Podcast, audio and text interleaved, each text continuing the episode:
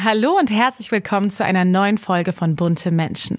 Heute sprechen wir über die Hochzeit von Finanzminister Christian Lindner und Franka Lehfeld. Meine beiden Kolleginnen Manfred Otzelberger und Sandra Heumann haben sich um die Berichterstattung gekümmert und letztere ist gleich bei mir im Podcast. Bunte Menschen, Stars und Promis hautnah. Menschen, die bewegen. Der Blick hinter die Kulissen. Hier bei Bunte Menschen, der People Podcast. Ich freue mich sehr, meine liebe Kollegin Sandra Heumann bei uns zu begrüßen und zwar zum ersten Mal.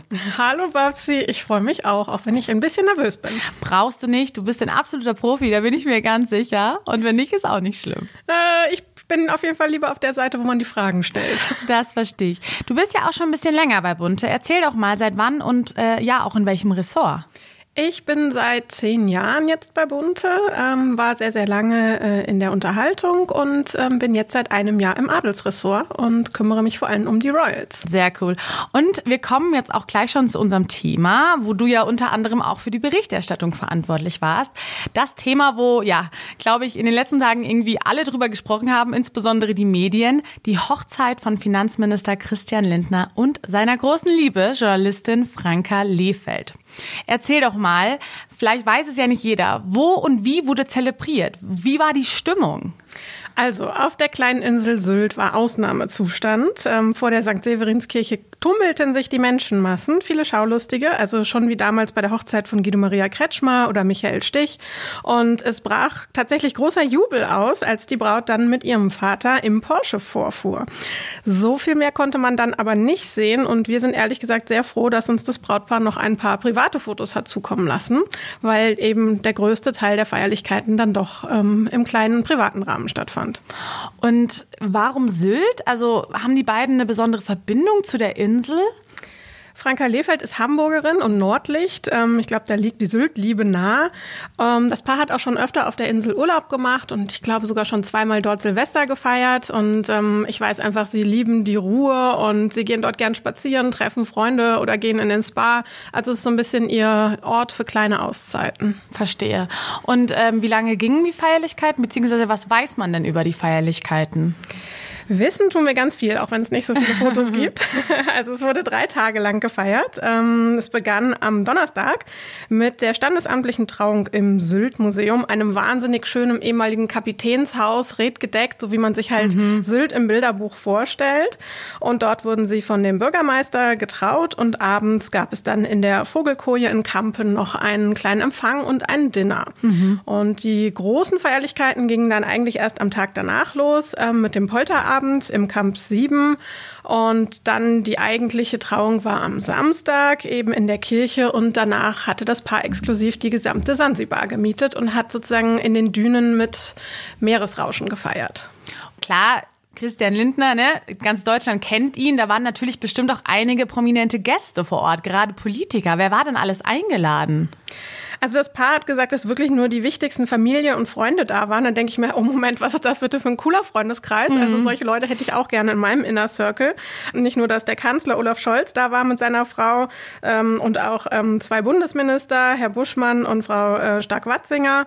Aber es waren halt auch Leute da, die man gar nicht mit Lindner und seiner Frau in Verbindung gebracht hat. Zum Beispiel der Comedian Dieter Nuhr oder die Olympiasiegerin im Reiten Isabel Wert. Also es war eine ganz ähm, gemischte Gästeliste aus Politik, Prominenz, Tanz und ähm, Familie. Ja, also wer hat schon den Bundeskanzler auf seiner Hochzeit? Ne? Das muss man erst mal schaffen. Aber wie wir gerade schon gesagt haben, klar, es waren viele Politiker vor Ort und es gab ja auch davor schon ein bisschen eine Unstimmigkeit, weil ja anscheinend sehr viel Sicherheitspersonal vor Ort war, oder? Es wurden ja sehr viele Sicherheitsvorkehrungen getroffen und auch, ich glaube, einige Anwohner und Touristen waren da so ein bisschen unzufrieden drüber. Ja, also zum Beispiel das Severins Resort, wo das Paar gewohnt hat, das war komplett abgeriegelt und da durften auch wirklich nur Hotelgäste rein. Ähm, aber ansonsten muss man halt wissen, dass diese ganzen Politiker halt auch sonst mit Personenschutz unterwegs sind. Das heißt, egal wo ein Minister oder der Kanzler hingeht, hat der halt Bodyguards dabei. Und deswegen finde ich auch diesen Vorwurf, dass jetzt ähm, die Hochzeit durch die Sicherheit zu teuer ist, ein bisschen komisch, weil wäre jetzt Olaf Scholz äh, zum Wandern in Allgäu geflogen, hätte er auch Security dabei. Klar, jetzt Jetzt auf Sylt war natürlich ein bisschen mehr los. Aber ähm, ich denke mir, warum sollte ein Minister in seiner Amtszeit nicht heiraten, wenn er privat glücklich ist? Also soll er jetzt noch drei Jahre warten? Und ähm, da hat eigentlich Olaf Scholz was sehr, sehr Nettes zugesagt. Und zwar ähm, meinte er, das Wichtigste im Leben ist doch die Liebe. Und ich finde, damit sollte diese Diskussion über Sicherheitsvorkehrungen eigentlich beendet sein. Gebe ich dir absolut recht. Liebe ist das Wichtigste. Und ich glaube, das ist genau das Ding. Man kennt ja Politiker selten in so privaten Situationen. Ne? Also wie wirkten die beiden auch als Paar? Weil man kennt ja eigentlich gerade solche Menschen gar nicht in so einer innigen Situation. Gerade das finde ich total spannend, eben diesen, ich würde mal sagen, privatesten Tag des Lebens ähm, dann doch ein bisschen mitzuverfolgen und ähm, zu sehen, äh, wie sich das Paar dann verhält, wenn es nicht auf dem roten Teppich steht, wo es natürlich vielleicht mal Händchen hält aus Reflex, aber ähm, diese Kontenance, die sonst geboten ist in der Politik, war natürlich jetzt nicht da und es war total schön, gerade eben den Minister so ausgelassen und glücklich zu sehen und äh, auch diese strahlende Braut, die einfach alle angesteckt hat. Ich glaube, jeder, der sie gesehen hat, der hat sich einfach irgendwie ein kleines Scheibchen von diesem Glück abschneiden können und sich einfach gefreut für zwei Menschen, die den wichtigsten Tag ihres Lebens feiern. Ja, absolut. Ich finde, beide wirkten wirklich überglücklich. Gerade Franka hat ja wirklich so gestrahlt, wie du es gerade schon gesagt hast. Also es war wirklich sehr, sehr ansteckend. Schlafen wie die Stars. Das geht bei unserem heutigen Partner Hotel Zoo Berlin. Schon in den 50er und 60er Jahren gingen Schauspielgrößen wie Marlene Dietrich, Romy Schneider und Grace Kelly auf dem roten Teppich des damaligen Hotels Zoo ein und aus. Und auch heute geben sich die Stars hier die Klinke in die Hand. Ob Brad Pitt, Kate Hudson oder Orlando Bloom. Sie alle haben schon mal im Hotel Zoo Berlin übernachtet und das Grace Restaurant für sich entdeckt. In den exklusiven Zimmern und Suiten wohnt man mit Blick auf den traditionsreichen Kudamm Amsterdam oder schaut über die Dächer von Berlin. Wenn auch ihr eine exklusive Nacht wie ein Star verbringen wollt, dann ist jetzt die perfekte Gelegenheit. Denn mit unserem Code Bunte15 gibt es für euch bis zum 30. April 2024 15% Rabatt auf eure Buchung. Den Code könnt ihr auf www.hotelzoo.de einlösen. Hier findet ihr auch alle weiteren Infos zu den Zimmern und dem Grace Restaurant. Und lass uns über das Allerwichtigste reden bei einer Hochzeit. Wie sah die Braut aus? Was trug sie für ein Kleid? Also, ich ähm, finde, man muss eigentlich über die drei Outfits reden, die es gab, denn das Auffälligste war, dass alle drei rückenfrei waren. Also es war kein Fokus auf irgendwie Dekolleté, sondern es war irgendwie der sexy Back, der entzückt hat. Und ähm, sehr, sehr cool fand ich ihr Standesamt-Outfit. Das war nämlich ein Overall und somit hatte sie also für mich modisch total die Hosen an und ähm, wirkte also wirklich sehr, sehr lässig, aber doch eben total elegant. Ähm, beim Polterabend gab es ein ähm, recht gewagtes Mini-Kleid mit Reptilmuster und eben auch einen tiefen Rückenausschnitt. Und ähm, das eigentliche Brautkleid ähm, fand ich sehr, sehr schön, aber eben auch mutig für die Kirche, denn ähm, das Kleid von Money Penny London war komplett rückenfrei. Und sie kann es tragen, sie sah fantastisch aus. Ähm, und ich fand es wirklich eine coole und mutige Wahl. Also ich hätte gedacht, dass sie sich vielleicht von dem Amt ihres Mannes etwas mehr einschüchtern lässt und äh, irgendwie dann doch ein bisschen konservativer sich kleidet. Und ich fand es cool, dass sie einfach ihr Ding durchgezogen hat. Und wie ich ja schon von dir so vorab gehört habe, ist sie ja auch gar nicht so eine Bridezilla gewesen. Ne? Ich glaube, sie war eigentlich relativ entspannt. Ähm, ja, also sie hat zwar auf Instagram gepostet beim Frühstück, dass sie ein bisschen nervös ist, aber ähm, von allen Beteiligten hat man irgendwie gehört, dass sie ganz entspannt war. Und besonders süß fand ich den Post äh, des Blumengeschäfts, wo sie ihre Brautbouquets bestellt hat. Und ähm, die posteten halt ähm, einen Anruf, zwei WhatsApp und schon war die Sache durch. Ähm, ich glaube, der Blumenladen war nervöser als die Braut, weil die eben das Outfit nicht kannten und deswegen ähm, zwei Brautsträuße aus weißen Rosen gebastelt haben und gar nicht so wussten, wie das ankommt.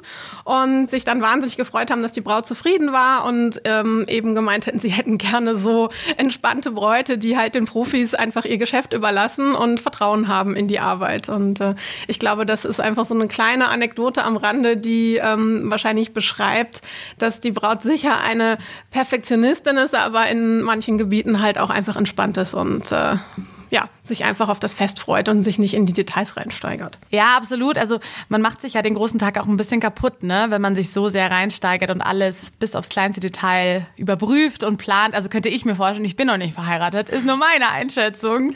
Aber ich finde, wir sollten auch nicht nur über das Outfit der Braut reden, sondern ich fand auch der Minister sah total smart aus. Also, ja, sehr modern auch. Genau, der hatte Maßanzüge von Andrews und Martin aus Berlin und gerade äh, abends im Smoking, als er zu Sansibar ging, also ich finde, das war so sein kleiner Bond-Moment. Da sah er schon äh, richtig, richtig gut aus, aber wahrscheinlich war es so einfach das glückliche Grinsen, äh, was ihm so gut stand. Das stimmt, sie wirkten beide trotz wahrscheinlich des Stresses sehr erholt irgendwie auf eine gewisse Art und Weise, fand ich so, weil sie beide irgendwie so gestrahlt haben und tent waren. Ich glaube, die haben jetzt auch irgendwie so lange auf diesen Tag gewartet mm. und da waren so viel Unsicherheiten in den Vorbereitungen. Also als der Antrag kam, da war ja noch gar nicht klar, ähm, welchen Posten er dann ausübt zu dem Zeitpunkt ja, der Hochzeit. Das, das, heißt, die haben geplant und wussten nicht, was macht er da eigentlich beruflich? Ist er Minister oder ist er in der FDP? Also das war äh, alles offen und dann gab es ja eben erst die Pläne in Italien zu heiraten, die dann ähm, aufgrund des hohen Sicherheitsaufwandes eben gekippt werden mussten. Und ich glaube, es war einfach für die beiden so ein, so ein großes Auf und Ab und dann eine Erleichterung, als dann endlich der große Tag da war und keine großen Pannen passiert sind. Ich glaube, mit jeder Minute hat man gemerkt, wie denen so ein Stein vom Herzen fällt und die einfach sich so ihrem Glück hingeben konnten. Absolut. Und gibt es da schon Informationen irgendwie bezüglich der Flitterwochen? Fahren die jetzt beide direkt wohin? Nein, die bleiben einfach noch ein paar Tage auf Sylt, aber sonst sind beide eben beruflich sehr mhm. eingespannt und ähm, da ist, glaube ich, jetzt nichts Größeres im Planung. Verstehe. Lass uns doch noch mal ein bisschen in die Vergangenheit blicken. Die beiden haben jetzt geheiratet. Aber wie haben die beiden sich denn eigentlich kennengelernt? Also war es Liebe auf den ersten Blick? Ich glaube, zwischen ihnen liegen ja auch ein paar Jahre. Er war ja davor auch schon verheiratet. Mhm. Wie war denn die Kennenlerngeschichte? Ich finde es eine wahnsinnig süße Kennenlerngeschichte, die auch ähm, Frankas beruflichen Ehrgeiz ganz gut beschreibt. Und zwar hat sie ihn, als die Volontärin bei RTL war, am Flughafen angesprochen und ihn ähm, eingeladen in eine RTL-Sendung als Gast. So haben die beiden dann Daten ausgetauscht und er ist dann ein paar Wochen später tatsächlich bei RTL zu Gast gewesen, was jetzt sicherlich nicht nur an Franka lag, sondern das hätte für ihn jetzt beruflich sowieso Sinn gemacht. Und ähm, er war aber dann wohl scheinbar etwas enttäuscht, dass sie an dem Tag nicht da war und hat sich dann eben per E-Mail nochmal nach ihr erkundigt. So gab es also diesen E-Mail-Kontakt und dann ist scheinbar erstmal eine Weile nichts passiert, bis sich die beiden eben ähm, in Berlin nochmal zufällig begegnet sind. Und ich glaube, da hat es dann irgendwie scheinbar ähm, auf den zweiten Blick wahrscheinlich dann erst gefunkt. Ja, klingt wirklich wie so ein Hollywood, also ein bisschen wie ein Film, so muss ich wirklich ehrlich gesagt sagen, diese Total. Kennenlerngeschichte. Also, äh, nicht, dass ich jemanden kennenlernen will, aber es macht mir auf jeden mhm. Fall Mut, vielleicht einfach Leute auch mal unterwegs anzusprechen ja. und zu sagen, hallo, möchten Sie vielleicht ein Interview mit mir machen? Also ja, und sie hat Eindruck hinterlassen. Also das war ja auf jeden Fall klar. Ich finde sie allgemein eine super spannende Frau, Franka Liefert. Ich meine, du kennst sie ja auch persönlich, was wir ja vorhin schon so angedeutet haben. Sie steht einfach selbst mitten im Leben. Ne? Sie ist nicht nur die Frau von einem Politiker, sie verfolgt ja sehr ehrgeizig ihre eigene Karriere. Wie ist sie denn so privat, beziehungsweise wo liegen ihre Wurzeln? Also sie ist so ein Typ Mensch, mit dem man einfach gerne befreundet sein möchte. Also wir sind jetzt nicht eng, wir kennen uns, aber ähm, ich schätze an ihr, dass sie eine sehr, sehr zuverlässige Person ist, mega engagiert und eine wirklich gute Netzwerkerin. Und sie ist vor allem nicht jemand, der jetzt gerade auf diesen Feminismus-Trend so aufspringt. Und ähm, sie ist einfach jemand, der das, glaube ich, schon immer lebt und Frauen unterstützt und fördert und ähm, ja, sie, sie hat echt eine wahnsinnige Energie und einen Tatendrang und ähm, mich ärgert's fast, dass sie es als junge und auch hübsche Frau in der Politik oder in der Politikberichterstattung so schwer hat. Also ich glaube, es ist einfach immer nicht leicht, in einer Männerdomäne sich als junge Frau durchzusetzen und zu beweisen und als Frau eines Ministers erst mhm. recht nicht. Und ähm, jeder, der sie aber mal getroffen hat, ist, glaube ich, nach drei Minuten total still und ähm, packt all seine Vorurteile wieder weg äh, und merkt, hey, die ist einfach top informiert, eine Journalistin aus Leidenschaft. Und das mag ich einfach immer, wenn Menschen für ihren Job brennen und ähm, das wirklich nicht so lustlos äh, über ihren Job reden, sondern man einfach merkt, es liegt so in der DNA. Und ähm, du fragst gerade, wo ihre Wurzeln liegen. Das finde ich nämlich ganz nett. Äh, ihre Eltern haben ihr unbedingt vom Journalismus abgeraten und haben sie überredet, in die Hotelfachbranche zu gehen. Sie hat mhm. Hotelmanagement ah, in der ah, Schweiz okay. studiert, hat da auch ihren Master und alles absolviert und hat dann aber doch gemerkt, nee, der Wunsch, äh, in, im Medienbereich zu arbeiten, ist so groß und ist dann als Quereinsteigerin ähm, durch ein Volontariat bei RTL gelandet. Und vor solchen Lebensläufen oder eben auch diesem Mut, Mut, dann doch nochmal einen Mm, kleinen noch mal Umweg gegangen zu umzuswitchen, ja. sein und dann zu sagen, nee, mein Herz ist woanders. Das finde ich ist einfach schön und das merkt man, dass sie einfach ihren Job mit voller Hingabe macht. Und ähm, ich glaube, jeder, der es mit Hingabe macht, der macht es auch gut. Ja, das glaube ich auf jeden Fall auch. Aber witzig, dass ihre Eltern ihr abgeraten haben vom Journalismus. Sind die selbst Journalisten oder?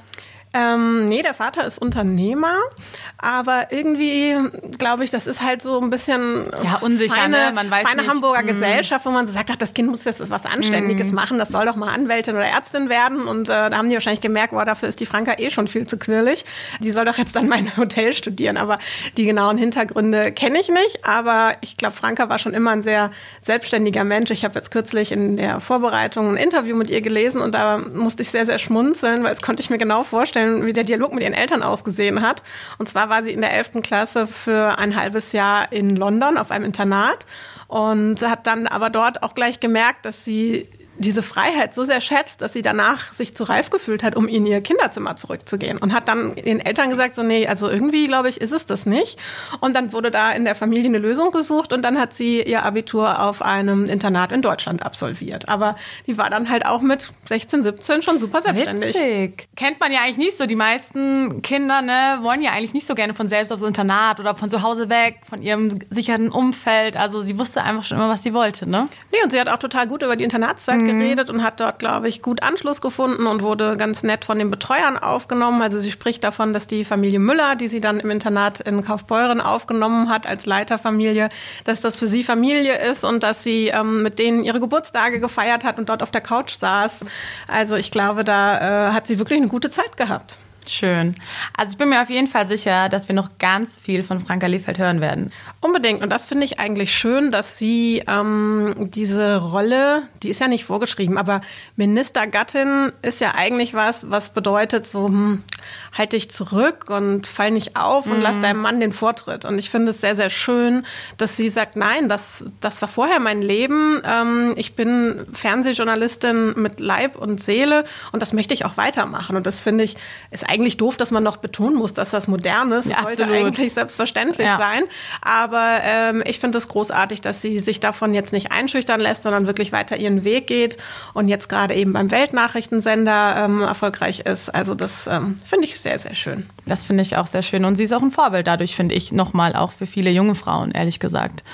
Also auch wenn es selbstverständlich sein sollte, aber es ist natürlich trotzdem medial oft noch, noch nicht so selbstverständlich, leider. Ja. Du bist ja jetzt schon einige Jahre bei Bunze ähm, und hast natürlich, gerade weil du ja auch im Adelsressort bist, sehr, sehr viele Hochzeiten miterlebt, über sie berichtet. Kannst du dich noch so ähm, ja, an eine Hochzeit erinnern, wo du irgendwie so das Gefühl hattest, ach, die ist so schön oder deine Traumhochzeit oder weil die Geschichte dahinter so besonders ist? Ah, Oh wow, also schwere Frage. Ähm, ich glaube, die erste Hochzeit, die mich richtig berührt hat, da war ich aber noch nicht bei Bunte, war die Hochzeit von Maxima und Willem Alexander der Niederlande, ähm, wo ihr Vater ja nicht dabei sein konnte und dann dieser Akkordeonspieler diesen argentinischen Tango, ich hoffe, das ist jetzt richtig in meiner Erinnerung, gespielt hat und ich habe da also Rotz und Wasser geheult mit Maxima zusammen. Und ähm, ja, Adelshochzeiten sind ja irgendwie immer was Besonderes. Die sind zwar emotional, aber müssen ja dann doch innerhalb von einem Protokoll stattfinden. Das heißt, der Spielraum, dort eine persönliche Note reinzubringen, ist jetzt nicht wahnsinnig riesig. Und den, finde ich, haben zum Beispiel Karl Philipp und Sophia von Schweden sehr, sehr cool genutzt. Also die haben innerhalb des Protokolls sich eine sehr persönliche Hochzeit ähm, gestaltet und selbst die kirchliche Zeremonie hatte irgendwie ähm, coole Versionen, zum Beispiel von Rihannas Umbrella, gespielt aber dann vom Orchester. Ja, ist cool. Und die beiden sind irgendwie aus der Kirche rausgetanzt. Also das ist eine Hochzeit, die mir so als ähm, sehr persönlich in Erinnerung geblieben ist. Und boah, von den Promi-Hochzeiten, wo ich war, also ich glaube, die erste große, die mich geflasht hat und die ich so in Erinnerung habe, ist von Jasmin Wagner von Blümchen. Ähm, weil die hat sich wirklich einfach alles so zusammengebaut, wie sie es cool findet. Also die haben in einer coolen Fabrik-Location geheiratet. Sie wollte aber eine Kutsche mit Pferden und das kam auch dazu. Und das war irgendwie so, so ein schöne, schönes Glücksensemble. Und ich war damals schwer beeindruckt, weil es gab eine, ich gefühlt 200 Meter lange Tafel, an der 500 Gäste Wahnsinn. saßen und da war ich also wirklich schwer beeindruckt. Das war für mich also wie so ein Event mit einer krassen Gästeliste, aber eben nur alle sehen besser aus und haben bessere Laune. Ähm, aber ja, ist echt schwer zu sagen, was die schönste Hochzeit war. Sehr, sehr gigantisch und war auch die Hochzeit von ähm, Melissa und Charles von Faber-Castell aus der Bleistift-Dynastie.